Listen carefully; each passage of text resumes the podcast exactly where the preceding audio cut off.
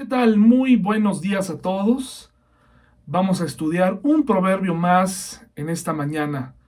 Gracias por su paciencia, gracias por escuchar, por estar interactuando eh, conmigo de alguna u otra manera, con sus me gusta o no me gusta. Es una nueva forma de llevar eh, estos videos, ¿verdad? Eh, ha sido un proceso de mucho aprendizaje todo este año. Eh, descubrir un mundo diferente para cuestionar eh, mi forma también de enseñar, mi forma de ser pastor. Eh, en esta plataforma uno puede ir viendo y descubriendo cosas nuevas. Y a propósito del tema que vamos a tratar hoy, muchas gracias para aquellos que también le ponen ahí no me gusta, ¿verdad? Eso es muy importante también. Una de las desventajas de las redes sociales eh, y de estos comentarios es que no sabemos exactamente quién le pone ahí un no me gusta y tampoco nos dice eh, qué parte o si es que todo no le gusta, ¿verdad? Estamos haciendo eh, este ejercicio, tanto el espectador como la persona que habla, es un ejercicio a veces semejante al que ocupaba eh, algunos emperadores romanos, ¿no? De levantar su pulgar en señal de aprobación o desaprobación, sin saber exactamente en dónde estaba o en dónde está el asunto que a algunas personas les, les gusta o no, o no les gusta. Eh, así hay muchos que tampoco expresan su opinión y que seguramente dentro de sí eh, se reservan su opinión cuando estábamos en momentos normales en la iglesia, eh, algunas personas se acercaban eh, o más tarde, los que tenían acceso a mi teléfono, me daban un mensaje, me decían, oye, la predicación fue de, fue de bendición. Otros me decían, la predicación no me gustó. Y, y la gran mayoría no te dice absolutamente nada. Algo que tenemos que recordar nosotros, los que nos dedicamos a esto, es que es muy tentador, es muy tentador eh, hacer en las reuniones presenciales, pedirle a la gente que exprese mediante decisiones y que levanten su mano, y de esta forma pudiéramos llegar a ver si alguna, si, el mensaje que acabamos de dar tuvo un efecto o no.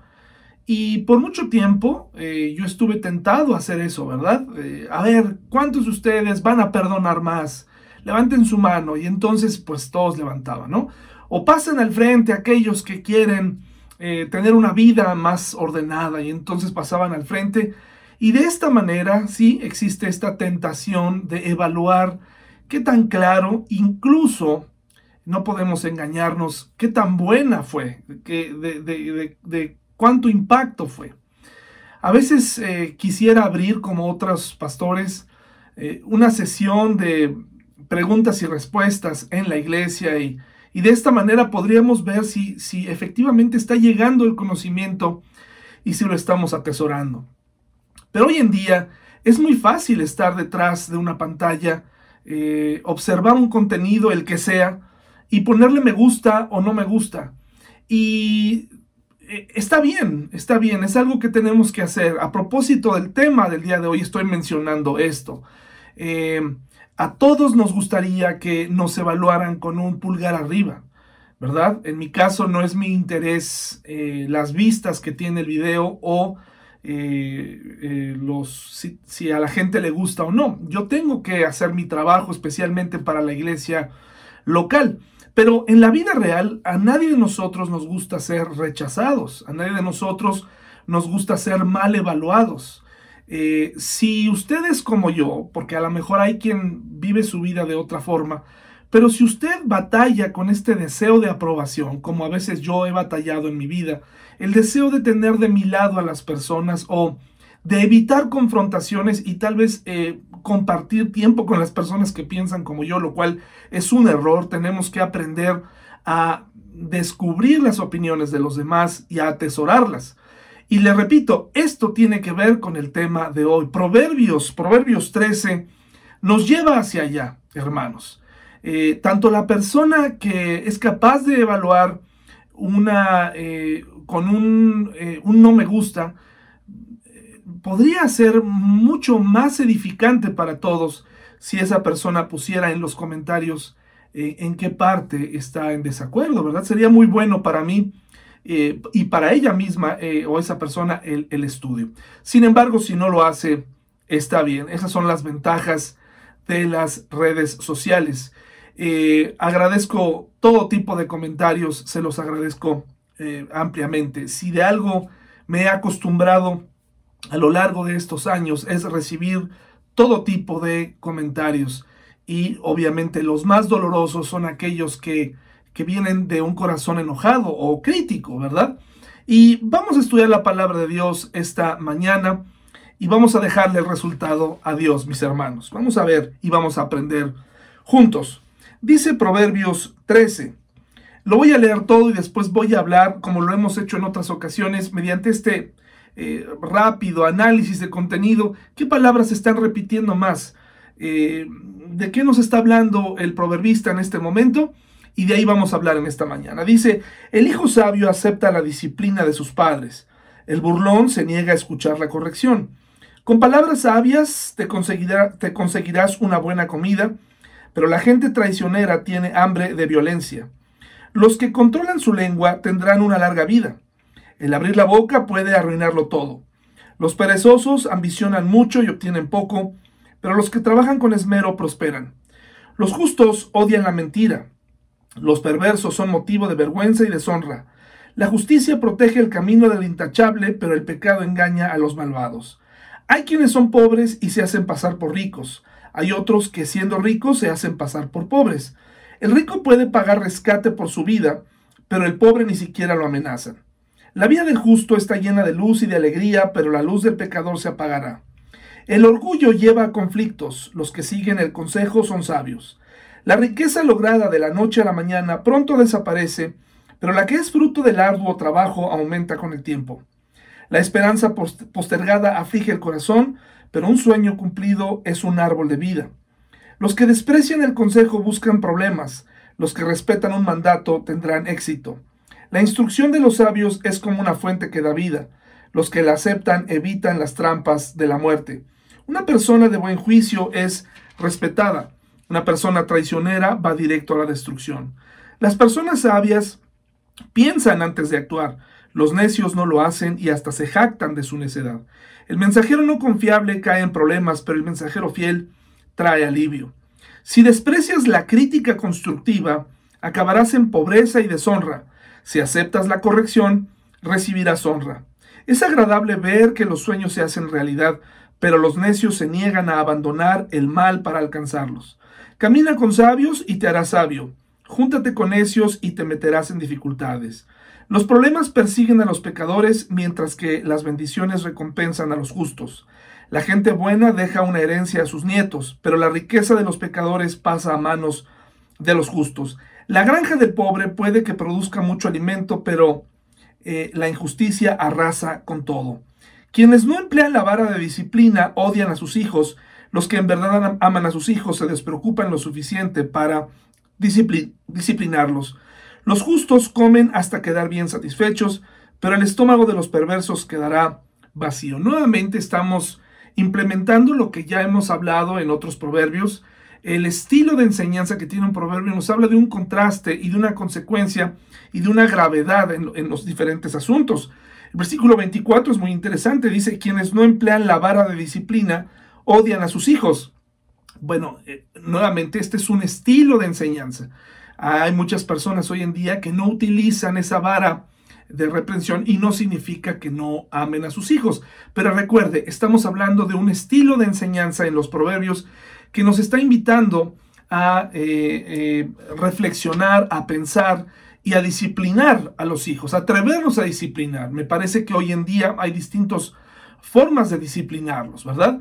Eh, está hablando en un contexto totalmente distinto. Hoy en día hay muchas cosas y muchos atractivos y muchos tipos de castigo, pero aquí que pudiéramos implementar antes de llegar a la vara, en el caso de un niño. El otro día platicando con un niño precisamente me decía, yo preferiría que me dieran con la vara a que me castigaran mi videojuego o que me castigaran lo que, lo que me gusta hacer. Interesante su forma de ver las cosas. Ah, muchas veces los castigos eh, de, este, de este tipo, la televisión o los medios, hacen que el adolescente o que un joven aprenda más eh, que un correctivo físico. Sin embargo, yo puedo ver, eh, hemos podido notar en la vida cómo la corrección a un hijo, como dice un pastor, una nalgada dada a tiempo puede hacer una diferencia. Esto no tiene nada que ver con violencia infantil. Pero ese no es el tema del día de hoy. Solamente es hablar del contexto y hablar del tipo de enseñanza. Aquí nos está haciendo pensar, si tú no corriges a tu hijo, eh, entonces quiere, eh, eh, casi casi se compara a como si no lo amaras, ¿de acuerdo? Pero ese no es el tema de este día. El tema de este día está en algunos versículos, de acuerdo que acabo de leer, de acuerdo al versículo 10 de Proverbios 13, Dice aquí, el orgullo lleva conflictos, los que siguen el consejo son sabios. Versículo 13 dice, los que desprecian el consejo buscan problemas, los que respetan un mandato tendrán éxito. Versículo 14, las, eh, la instrucción de los sabios es como una fuente que da vida. Los que la aceptan evitan las trampas de la muerte. Versículo 18, si desprecias la crítica constructiva, acabarás en pobreza y deshonra si aceptas la corrección, recibirás honra. Entonces ya más o menos usted se está dando cuenta de qué vamos a hablar este día. Y es acerca del el, recibir consejo. Estar abiertos a recibir consejo. Una de las cosas y que tenemos que estar muy atentos desde hace unos cinco años o cuatro años que hemos estado usando la nueva traducción viviente. Es una traducción de la Biblia. Recuerde que la Biblia fue escrita en hebreo, el Antiguo Testamento, y el Nuevo en griego, en su gran mayoría. Eh, entonces, ¿qué es, lo que, ¿qué es lo que podemos aprender? Bueno, que son idiomas tan vastos que dan lugar a que una palabra del hebreo o del griego pueda tener algunas variaciones, de tal manera que los eruditos tienen que tener o seleccionar las palabras que eh, son más cercanas a lo que quieren decir. Eh, es decir, que no existen traducciones perfectas de la Biblia.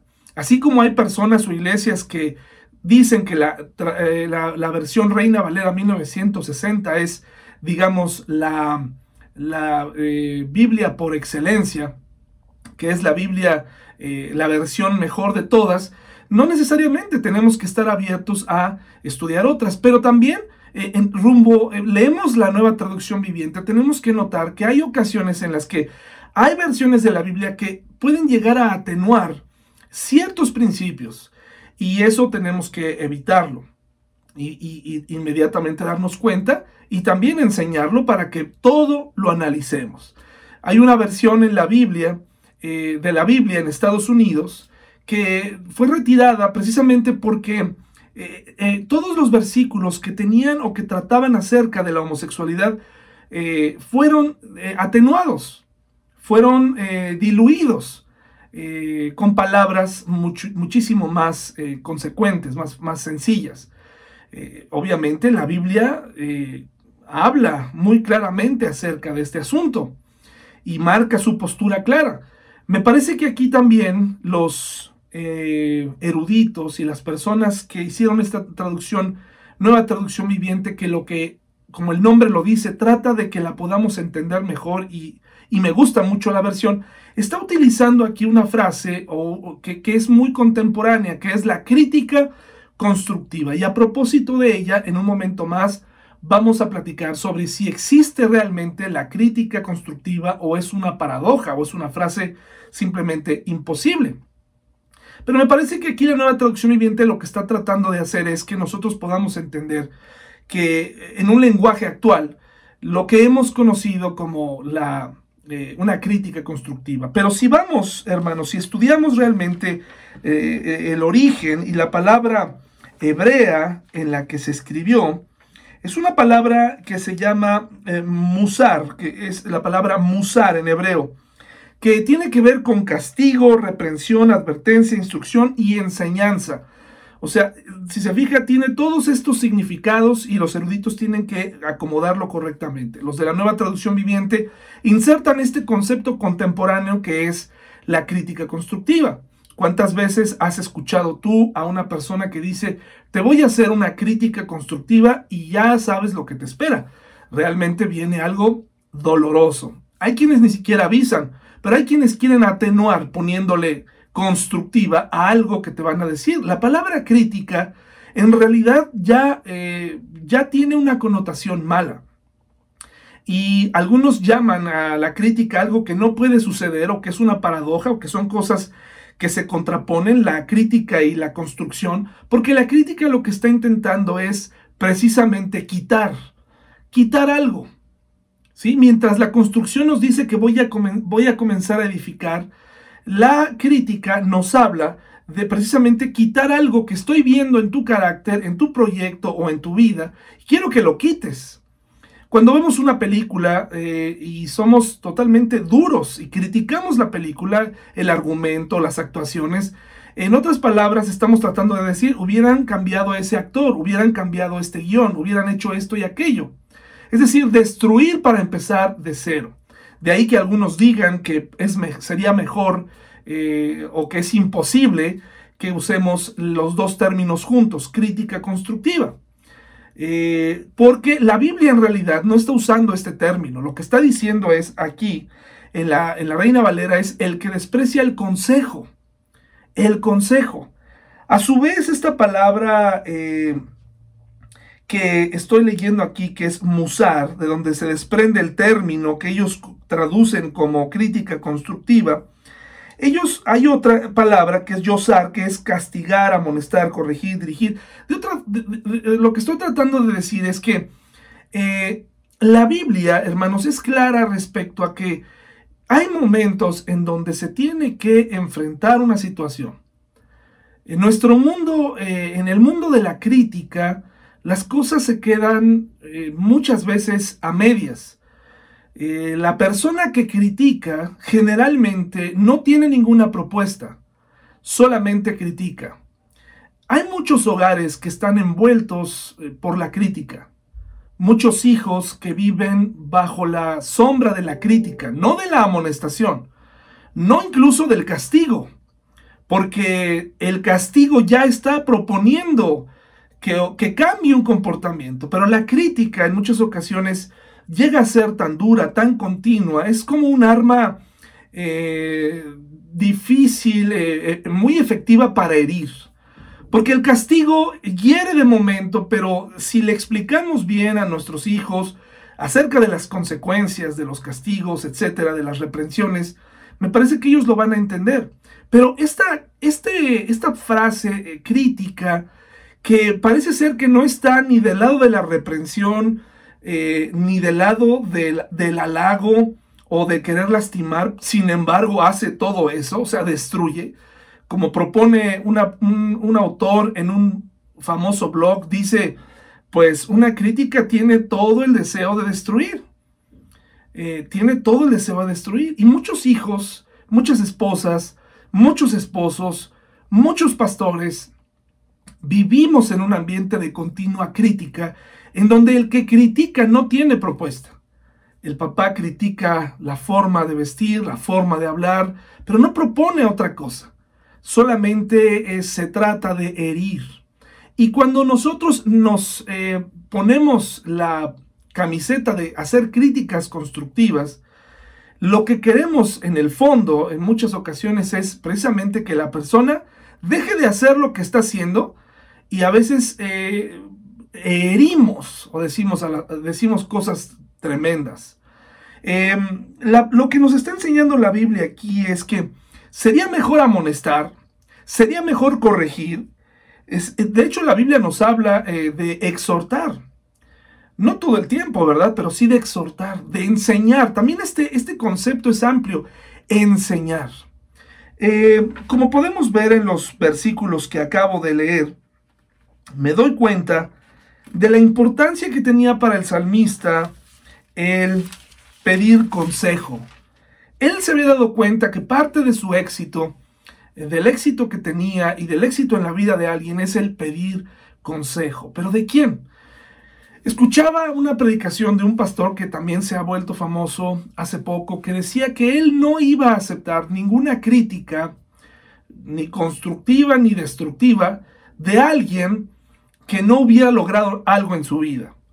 eh, interesante porque si se fijan, cuando nos defendemos de esa manera, cuando alguien se defiende de esta manera, pues está siendo un poco ególatra, ¿verdad? Que no ha logrado nada en su vida. De inmediato nos estamos yendo y haciendo lo que un crítico hace. Lastimar mediante la búsqueda de fallas en la vida de la persona que nos está haciendo ver algo.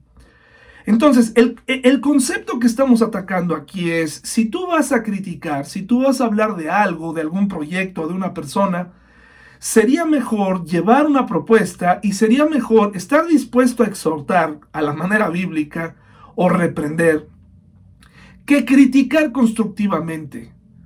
Porque este deporte en el que nos hemos metido todos nosotros, que somos críticos ante todo, hoy con esta posibilidad de en el anonimato castigar a un usuario o a una fotografía, un poema, un video, una enseñanza con un no me gusta, eh, sin dejar rastro de quién fue, nos enseña eh, el camino, hermanos, que, que ha tomado este mundo.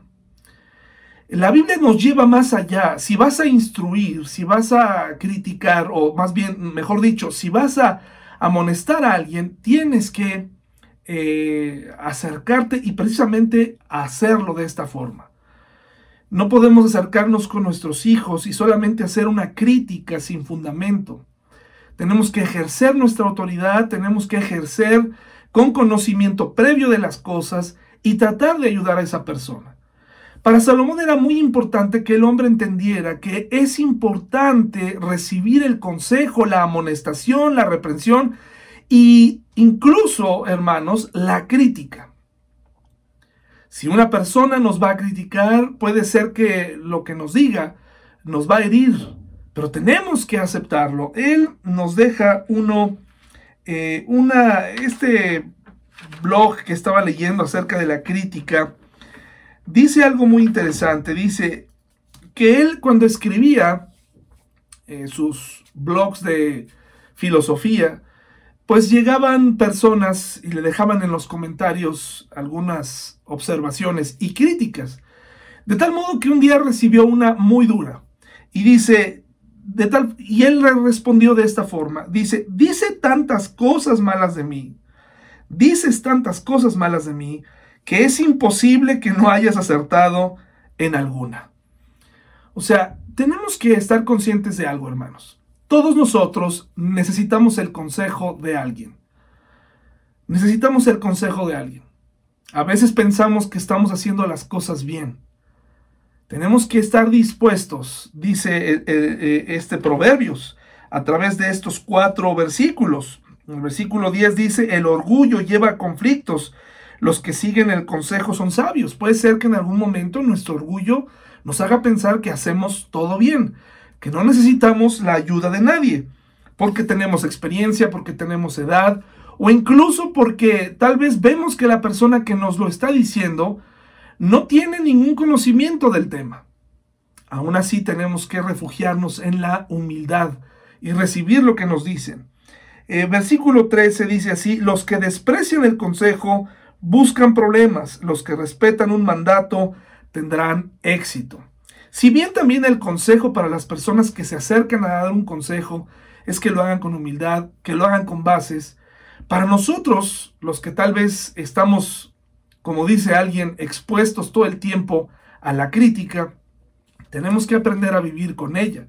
Y las personas que critican deberán aprender a hacerlo correctamente, porque lo que están haciendo probablemente en el fondo tiene una buena intención. Probablemente lo que quieren sea destruir. Proverbios 14, miren lo que dice aquí, en el versículo, en el versículo 14. Dice, la instrucción de los sabios es como una fuente que da vida, los que la aceptan evitan las trampas de la muerte. Nuevamente habla que el consejero, o que busquemos el consejo de los sabios. El versículo 18 dice, si desprecias la crítica constructiva, acabarás en pobreza y deshonra. Si aceptas la corrección, recibirás honra. Entonces aquí tenemos dos partes, hermanos. Aquellas personas que tal vez vemos que necesitan hacer un ajuste en su vida y que tenemos que acercarnos. Eh, es muy probable que esa persona si está refugiada en su orgullo, pensando o aferrada a que sus métodos son los correctos o que su vida va correctamente. Recuerda, el propio David decía, le pedía a Dios, líbrame de los errores que me son ocultos, porque ¿quién podrá entender estos errores? Entonces lo más importante es estar dispuestos a recibir la crítica. Eh, a lo largo de estos 10 años he tenido personas que se han acercado de forma eh, amigable o con mucho respeto, con mucho cariño, porque también eh, de eso se trata, de usar las mejores palabras para tratar, no, no ser demagogos o ser este, demasiado diplomáticos, pero, pero decir las cosas con amor y respeto es importante sea quien sea que nos vayamos a dirigir, usemos las palabras y analicemos cuál es nuestra intención al decirle a esa persona lo que le vamos a decir. ¿Cuál es nuestra intención? ¿Qué queremos que cambie y por qué queremos que cambie? Se lo vamos a decir desde el, desde el egoísmo, desde el hartazgo, desde, desde eh, eh, la venganza, desde el coraje, o realmente, aun cuando sintamos eh, un deseo, un impulso, o cuando tal vez lo que vayamos a hacer nos haya afectado y tengamos que ir a reprender a alguien, lo hagamos desde el amor, desde la misericordia, me parece que será más efectivo. Así que por un lado, tenemos que buscar las palabras. La persona que critica, la persona que va a dar un consejo. Pero ahora, hermanos, ¿qué pasa con aquellos que dan los consejos? ¿Somos nosotros sabios? ¿Estaremos descartados si no somos suficientemente espirituales o si no tenemos experiencia en ciertos temas tendremos que callarnos absolutamente, tendríamos que padecer a un pastor solo porque no sabemos suficiente de la Biblia como él lo sabe. Tenemos que soportar a un papá golpeador, eh, violento, una esposa insensata solo porque no sabemos eh, o no tenemos la edad, ¿no? Me parece que aquí nos está hablando a los dos lados, tanto a los que critican como a los que reciben la crítica o el consejo. Tenemos que usar en los dos casos la humildad para reconocer nuestra necesidad de aprender. No es fácil recibir críticas, hermanos y amigos. No es fácil que te digan cosas que tú piensas que haces bien. No es fácil. Yo he tratado con músicos a lo largo de mi vida. Eh, y es difícil decirles, no me gusta esto, es difícil decirles, pero hay formas de hacerlo. Me parece, hermanos, que una de las cosas que nos ayudaría muchísimo sería podernos acercar. Hay personas que nunca se han acercado a nadie en la iglesia, ¿no? Nunca se han acercado a preguntarle, oye, ¿cómo te llamas? o ¿cómo te ha ido? o ¿qué puedo hacer por ti? o etcétera, o, ¿por qué no te has congregado?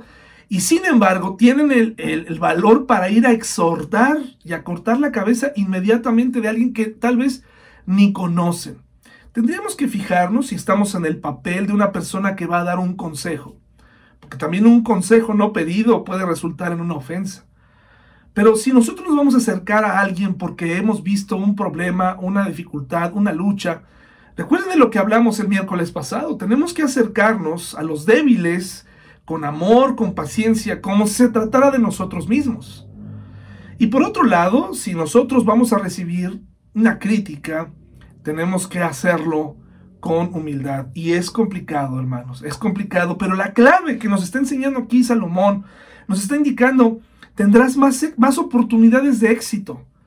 Tendrás buenas consecuencias si eres capaz de atesorar los consejos. Si, si, si alguien se acerca y te hace eh, una, una, observación, eh, a mí en mi vida, hermanos, se han acercado y seguramente en la tuya también, se han acercado a decirme todo tipo de cosas a lo largo del, tiempo, pero lo agradezco. Algunas de esas en su momento fueron motivo de pena o incluso de coraje.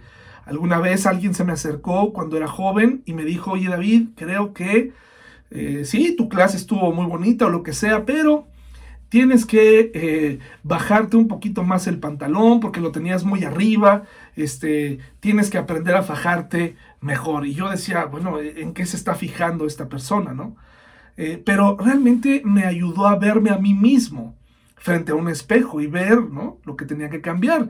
Y así te puedo decir muchas cosas. Algunas de ellas, algunas de esas críticas o consejos me sirvieron mucho, algunas otras fueron con todo el anhelo de herir, pero en toda conversación que tengamos, en toda crítica, tenemos que aprender a tomar nota. Puede ser que nos enojemos y, ¿sabes? Creo que se vale. No para reaccionar en contra de la persona que te está criticando, pero se vale hacer ese enojo. Pues acuérdate, pensábamos que estábamos bien, pensábamos que estábamos en la dirección correcta. Hay algo que tenemos que tener en cuenta. Si vamos a intervenir en la vida de alguien más es porque verdaderamente lo vamos a hacer desde el amor, desde la paciencia. Eh, créame, hermano y hermana, en mi caso en la iglesia, no piense por un momento que yo siento que se hace el mejor trabajo del mundo. Pero tampoco, hermanos, me levanto a decir cualquier cosa que me ocurra, que se me ocurra. Por eso, si usted quiere decirme algo, adelante, lo puede hacer sin ningún problema. Yo le sugiero que lo haga desde el amor, desde la paciencia, ¿verdad? Eh, de igual manera, yo le aseguro a usted que trataré de hacerlo cuando yo observe algo, porque hay pastores que todo el tiempo están observando todo lo malo que hacemos, ¿verdad? O que hace la gente en la iglesia. Todo lo malo. Ya les he platicado de este pastor que hacía listas largas, eh, pura crítica, pura crítica y ninguna palabra de aliento. De vez en cuando es muy bonito escuchar palabras de aliento sobre lo que sí hacemos bien. Tenemos que tener cuidado. A veces en nuestro ambiente hay ambientes demasiado críticos, hostiles. Todo el tiempo son consejos, todo el tiempo. Y, sobre todo que vemos que nuestros padres tampoco eh, reciben consejos y, y, no los escuchan. Y tenemos que aprender todos en la familia a escuchar, a aprender, a vernos a nosotros mismos, a cuestionarnos si lo que estamos haciendo es correcto o no. Eh, es muy importante que aprendamos a aceptar la crítica y no solamente eh, las cosas buenas. Un pastor eh, que, del cual aprendí mucho me dijo una vez que el perfume se huele, no se bebe. Esto refiriéndose a que cuando hagas las cosas bien y alguien se acerque a decírtelo, solamente lo huelas y ya. Yo he aprendido que muchas personas que fácilmente están dándote cumplidos, diciéndote cosas buenas, es muy probable que de un momento a otro estén del otro lado. Vamos a reducir ese ambiente hostil en la casa, ese ambiente de evaluación, ese ambiente de, de crítica sin propuesta, de consejo no pedido, de, pensar que nuestro papel como papás es únicamente estar corrigiendo y corrigiendo y corrigiendo, hermanos. Nosotros somos eh, seres humanos, necesitamos eh, palabras de aliento también. Hay quienes comienzan una crítica eh, haciendo ver algo bueno. Oye, me gustó mucho tu predicación y todo, pero, y el pero viene a acabarte con todo lo que te acaban de decir primero. Ese ambiente de hostilidad tiene que acabar. No está usted tratando con un extraño en la iglesia, no está usted tratando con un enemigo. Recuerde, no me tiene que padecer. Usted no tiene que padecer a su pastor. Si su pastor no escucha críticas, no escucha consejos, eh, hay un problema. Pero si tú eh, estás deseando dar un consejo al proyecto de la iglesia, al pastor, hazlo y asegúrate que lo vas a hacer eh, también con propuestas, ¿verdad? Y también desde el amor, no desde el coraje. Hay quienes dicen, pues yo retiro mi apoyo como me ha pasado en el, pasado, yo, retiro, yo me retiro de hacer esto o aquello, y entonces pues no hubo ninguna contribución extra. La Biblia nos muestra muchos eh, momentos muy valiosos eh, del peso que puede lograr cuando una persona está abierta a recibir consejos. A veces los hijos no queremos recibir consejos, nos creemos que todo lo sabemos, creemos que vamos bien y es un grave problema. Tenemos que aprender a recibir consejos. Y eh, muy interesante porque Moisés recibe un consejo que seguramente le cambió la vida en el desierto, en el éxodo. En el momento más complicado llega su suegro Jetro y le hace una, un, consejo que cambia su vida. Mire lo que dice Éxodo 18:13, por favor. Éxodo 18:13. Jetro viene de lejos a acercarse, eh, viene de lejos a, ver lo que estaba sucediendo en el Éxodo. Eh, Y miren lo que dice aquí, voy a leer un poquito desde el 1 para que tenga el contexto del consejo. Dice Jetro, el suegro de Moisés y sacerdote de Madián, se enteró de todo lo que Dios había hecho por Moisés y por su pueblo, los israelitas, y oyó particularmente cómo el Señor los había sacado de Egipto. Entonces, observe, Jetro se nos cuenta todo lo que se decía de Moisés, ¿ok? Se nos cuenta lo bien que, que se había dejado usar por Dios en un proyecto muy complicado. Tratar con gente, hermanos, es una de las cosas más difíciles. Eh, eh, y entonces imagínense tratar a este casi millón de personas en el desierto. Y Jetro lo visita, escuchando lo que se dice de él. Recuerde que tiene un parentesco. Y mire el versículo 13. Al día siguiente, Moisés se sentó para oír los pleitos que los israelitas tenían unos con otros, y el pueblo esperó a ser atendido delante de Moisés desde la mañana hasta la tarde. Cuando el suegro de Moisés vio todo lo que él hacía por el pueblo, le preguntó, fíjense cómo empieza un consejo. ¿Qué logras en realidad sentado aquí? ¿Por qué te esfuerzas en hacer todo el trabajo tú solo mientras que el pueblo está de pie a tu alrededor desde la mañana hasta la tarde? Empieza con una pregunta. Tal vez así deberían empezar nuestras críticas o nuestros consejos a las personas. De esa forma podríamos escuchar qué es lo que está pensando tu hija, tu hijo, tu pastor, eh, tu esposa, tu esposo, tu amigo, tu amiga, tu maestro, tu maestra. ¿Por qué haces las cosas así? ¿Por qué, por qué te mueves de esta forma? Eh, ¿Qué logras Qué interesante. Quería que Moisés analizara lo que él creía que estaba haciendo bien. Tal vez para él el haber abierto una mesa de diálogo era lo mejor que podía hacer. A lo mejor él se sentía orgulloso de estas asambleas aunque acabara muerto. Y es que así pasa, hermanos. A veces nosotros sentimos que hacemos las cosas bien. Pero Jetro, con más experiencia, con sabiduría, abre este diálogo y luego dice, Moisés le contestó, porque el pueblo acude a mí en busca de resoluciones de parte de Dios.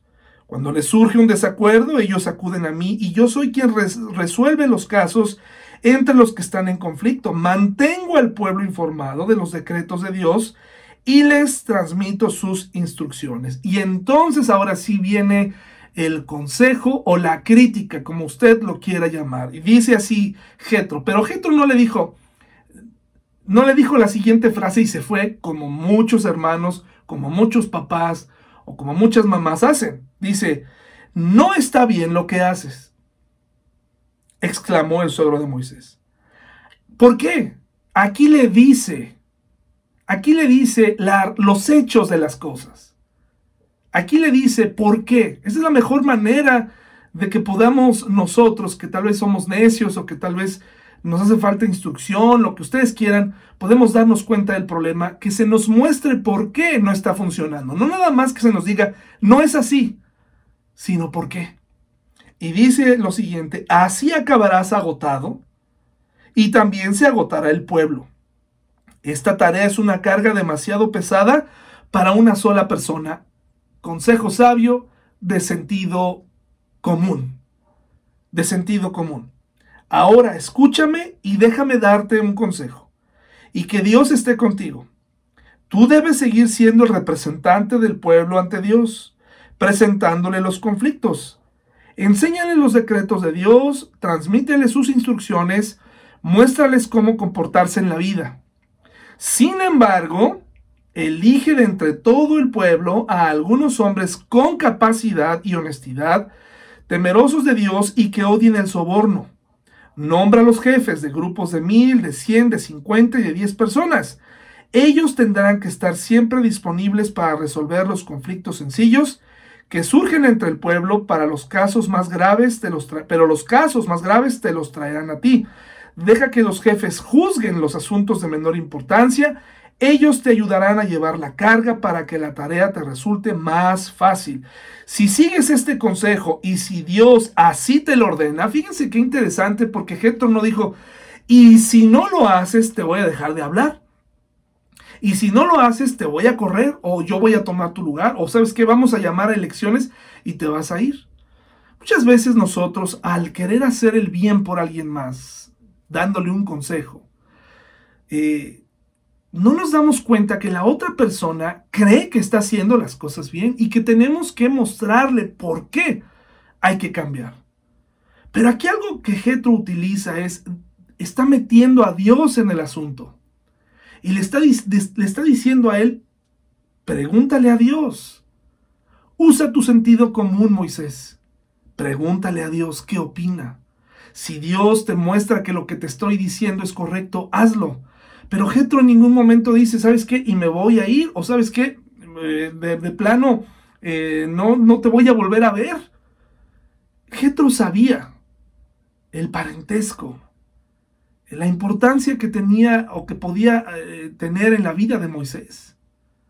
Qué importante es darte cuenta que tú, desde donde estás, tienes, tu palabra vale e es importante para alguien más. Úsala bien no con chantajes, no con mentiras, no con castigos. Aconseja, instruye primero, antes de construir, antes de ponerte a criticar constructivamente. Él vino con una propuesta muy elaborada, muy interesante. Los principios de, de, delegar en una tarea terrible para Moisés que él no iba a poder hacer por sentido común. Y luego dice, si sigues este consejo y si Dios así te lo ordena, serás capaz de soportar las presiones y la gente regresará a su casa en paz. Moisés escuchó el consejo de su suegro y siguió sus recomendaciones.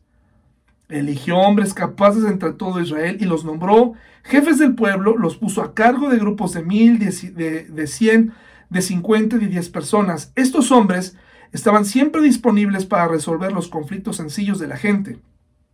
Los casos más graves los remitían a Moisés, pero ellos mismos se encargaban de los asuntos de menor importancia. Poco tiempo después, Moisés se despidió de su suegro, quien regresó a su propia tierra. Y eso es justamente lo que vino a ser Jetro en la vida de Moisés.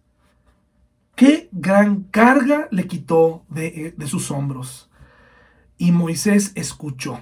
Y me parece que Moisés escuchó, no solamente porque fuera noble o el hombre más manso sobre la tierra, sino porque le estaban dando un argumento lógico. Y a veces, hermanos, muchos de nosotros necesitamos que nos den un argumento. A ver, ¿por qué no está funcionando esto? Sí, ¿por qué me dicen que no está funcionando? ¿Por qué me dicen que mi vida está mal? ¿Por qué me dicen que esta forma, si no me han mostrado con hechos, nada más, todo mundo me critica, todo mundo me dice cosas, pero nadie propone. Parece que este es un buen ejercicio y es un, es un buen consejo que debemos seguir también para eh, la familia, para nuestra iglesia, para un negocio. Recuerda, la crítica, no importa qué tan destructiva es, tenemos que escucharla, anotarla y pedirle a Dios, Señor, si hay algo aquí, en medio de todo esto, de lo que me acaban de decir, que tengo que cambiar, lo tengo que hacer, Señor. Ayúdame a ser humilde para aceptar el consejo. Y por último, quiero cerrar con otro, con otro eh, consejo, eh, esta vez no tomado y que trajo consecuencias. Tal vez porque menospreciaron a la persona que lo estaba diciendo, precisamente porque esta persona no tenía eh, credenciales de marinero. Probablemente dijeron, ¿tú qué vas a saber? Nosotros somos experimentados. Así como cuando los eh, discípulos, pescadores expertos, menospreciaban lo que Jesús les decía cuando eh, les decía, vamos a la, pesca, ¿no? Y ellos decían, hombre, ahorita no va a haber peces y ocurrió la pesca milagrosa. Pero miren lo que dice Hechos, hermanos. Y aquí voy a terminar. Hechos 27. Hechos 27. Eh, Pablo estaba navegando hacia Roma. No iba solo. La ruta, un barco. Y en el camino se encontraron con un clima adverso, nubes en el cielo. Una de las cosas, hermanos, nuevamente, que las personas eh, no, a veces no nos damos cuenta o no queremos ver las nubes en nuestro cielo. Nuevamente, queremos o pensamos que estamos bien. es parte de nuestra naturaleza caída. A veces para dar un consejo eh, se necesita esta oración previa para que Dios toque el corazón de esa persona y, se pueda cambiar. No nomás llegar y, y ahí te va. Tenemos que preparar el terreno, ser inteligentes. Pablo está observando las nubes, el tiempo, y entonces les dice a este grupo de personas, les dijo, señores, creo que tendremos problemas más adelante si seguimos avanzando. Y da los hechos y las consecuencias.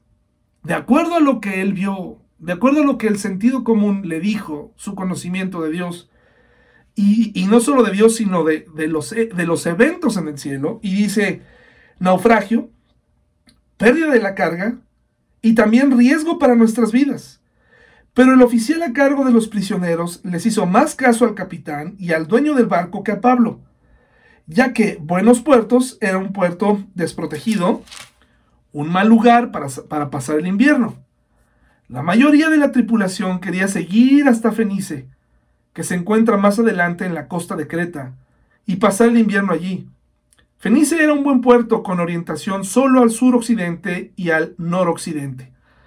Hermanos, a veces las personas que no aceptamos un consejo, no estamos pensando claramente, porque tal vez hay otros que piensan como nosotros.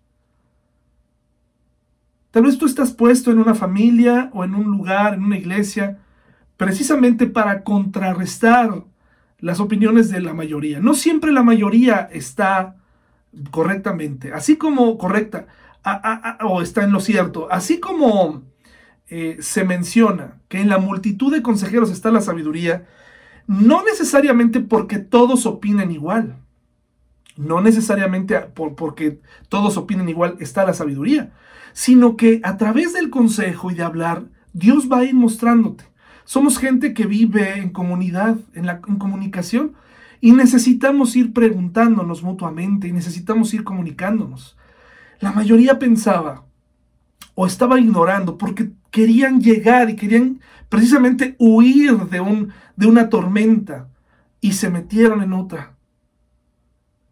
Hermanos, necesitamos orar por nuestro ego, pero también necesitamos orar por esos pecados de, ignorancia, por esas, por esas, eh, por esas eh, rutas que tomamos que nos parecen correctas, que brotan de un corazón eh, pues caído que piensa que está haciendo las cosas bien. Tenemos que pedirle a Dios esto. Cuando un viento suave comenzó a soplar desde el sur, los marineros pensaron que podrían llegar a salvo. Pero ¿qué pasó, hermanos? Pues no fue así. El naufragio se consumó. El naufragio sucedió. Eh, finalmente eh, naufragaron, perdieron la carga, pero eh, Dios guardó la, vida de Pablo y de todos en el, en el barco. Fíjense lo que dice, eh, lo que dice aquí eh, en, el, en el versículo 30. Luego los marineros trataron de abandonar el barco, bajaron el bote salvavidas como si estuvieran echando anclas desde la parte delantera del barco. Así que Pablo les dijo al oficial, al mando y a los soldados, todos ustedes morirán a menos que los marineros se queden a bordo. Entonces los soldados cortaron las cuerdas del bote salvavidas y lo dejaron a la deriva. Ahora sí estaban haciendo caso. Cuando empezó a amanecer, Pablo animó a todos a que comieran. Ustedes han estado tan preocupados que no han comido nada en dos semanas, les dijo. Por favor, por su propio bien, coman algo ahora, pues no perderán ni un solo cabello de su cabeza. Interesante, hermanos, porque eh, Pablo finalmente eh, les dice en versículo 21, Dice, nadie había comido en mucho tiempo. Finalmente Pablo reunió a la tripulación y les dijo, señores, ustedes deberían haberme escuchado al principio y no haber salido de Creta. Así se hubieran evitado todos estos daños y pérdidas. Pero anímense, dice, no va a haber pérdidas humanos si obedecen. Hay esperanza, hermanos, para los que nos ha fallado el escuchar consejos. Hay esperanza. Tenemos que aprender. Tenemos que buscar la manera de ser humildes y de aprender a llegar a otros que tal vez eh, les cuesta trabajo escuchar. Pero tenemos que hacerlo desde el amor, tenemos que hacerlo desde la paciencia. Hay ocasiones tristemente en donde tenemos que naufragar para escuchar consejos. Hay que evitar eso, hermanos. Tratemos de escuchar, de estar dispuestos, tratemos de pedirle a Dios, mis hermanos, que seamos prontos para oír, prontos para escuchar y no y tardos para hablar y, que nos fijemos cómo nos vamos a acercar para criticar, para herir. Tenemos que quitar eso de nuestra vida. Escojamos las palabras y desde el amor hablemos y aconsejemos y escuchemos consejos, hermanos, para alcanzar más éxito en nuestra vida diaria. Hasta luego, hermanos. Nos vemos pronto.